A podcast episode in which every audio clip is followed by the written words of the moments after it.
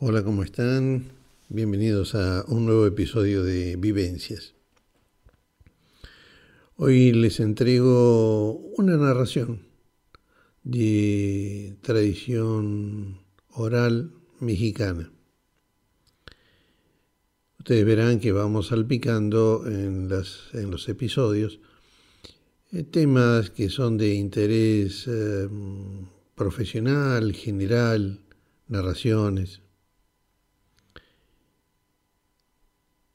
Y el tema sería ¿por qué narramos? ¿Por qué nos gusta narrar a quienes lo hacemos? Esto de contar viene desde el inicio de la humanidad. Aquel que salía a cazar o a buscar algo para su tribu, cuando regresaba de alguna manera, contaba cómo le había ido, qué había visto y qué había cambiado en el paisaje. Era una forma de comunicarse. Existen muchas maneras de narrar y motivos para hacerlo, tantos como seres humanos hay en la Tierra. Quienes narramos lo hacemos porque disfrutamos justamente al hacerlo. Porque narrar es una manera de expresarnos, de crear, de dar, de amar, de comunicar, de compartir con otros, lo cual siempre es eh, satisfactorio y nos hace sentir más felices. Me gusta remarcar de estos puntos el hecho que contar es un acto de amor, porque se necesita de dos, del que narra y entrega, y del que escucha y recibe. Espero y deseo que disfruten de esta narración.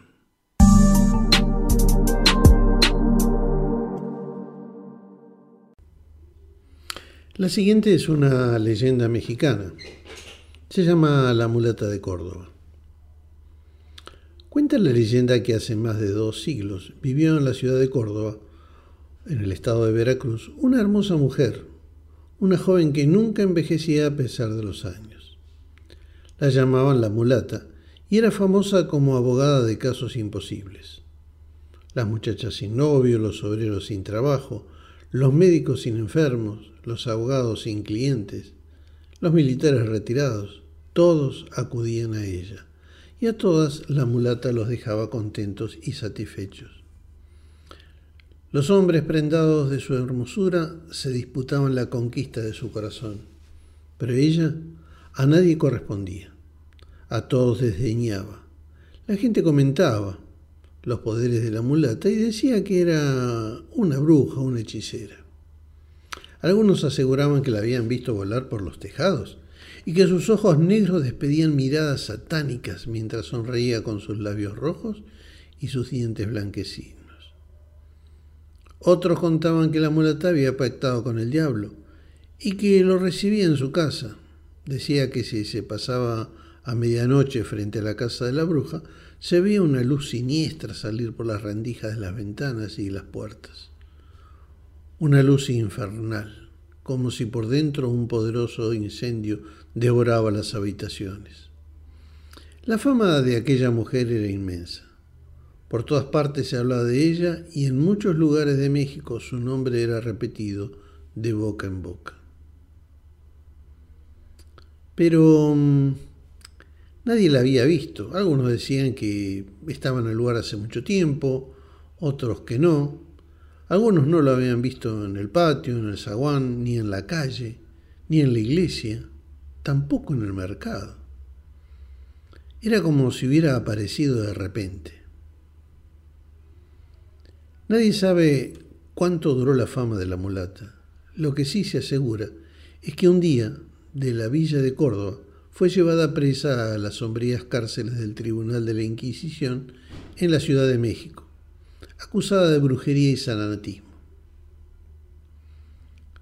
La mañana del día que iba a ser ejecutada, el carcelero entró en el calabozo de la mulata y se quedó sorprendido al contemplar en una de las paredes de la celda el casco de un barco dibujado con carbón por la hechicera, quien sonriendo le preguntó, Buen día, carcelero. ¿Podrías decirme qué le falta a este navío? Desgraciada mujer, contestó el carcelero. Si te arrepintieras de tus faltas, no estarías a punto de morir. Anda, dime, ¿qué le falta a este navío? ¿Por qué me lo preguntas? Le falta el mástil. Si eso le falta, eso tendrá, respondió la mulata. El carcelero, sin comprender lo que pasaba, se retiró con el corazón confundido. Al mediodía, el carcelero volvió a entrar en el calabozo de la mulata y contempló maravillado el barco dibujado en la pared. Carcelero, ¿qué le falta a este navío? le volvió a preguntar la mulata. Infortunada mujer, le replicó el desconcertado carcelero, si quisieras salvar tu alma de las llamas del infierno, le ahorrarías a la Santa Inquisición que te juzgara. ¿Qué pretendes? ¿A ese navío? A ese navío le faltan las velas. Ah, si eso le falta, eso tendrá, respondió ella. Y el carcelero se retiró intrigado de que aquella misteriosa mujer sus últimas horas las pasara dibujando, sin temor a la muerte. A la hora del crepúsculo, que era el tiempo fijado para la ejecución, el carcelero entró por tercera vez en el calabozo de la mulata y ella sonriente le preguntó, ¿Qué le falta a mi navío? Desdichada mujer, respondió el carcelero, pon tu alma en las manos de Dios, nuestro Señor, y arrepiéntete de tus pecados. A ese barco lo único que le falta es navegar. Está perfecto.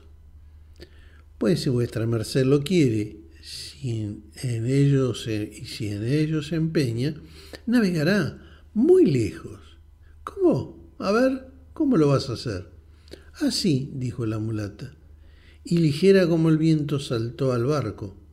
Este, despacio al principio, y después rápido, y a toda vela, desapareció con la hermosa mujer por uno de los rincones del calabozo. El carcelero se quedó mudo, inmóvil, con los ojos salidos de sus órbitas, los cabellos de punta y la boca abierta. Nadie volvió a saber de la mulata.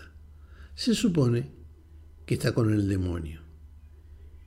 Quien les crea a los cuentos de hechiceras, que pruebe pintar barcos en los muros. De esta leyenda existen muchas versiones. La que acabamos de contar se encuentra en el libro Cuentos de, Espantos y Aparecidos, publicado en México en 1984. Y se trata de una versión de Francisco Serrano, inspirada en textos del historiador Luis González Obregón, 1865-1938, y del poeta Xavier Villa Urrutia. 1903-1950.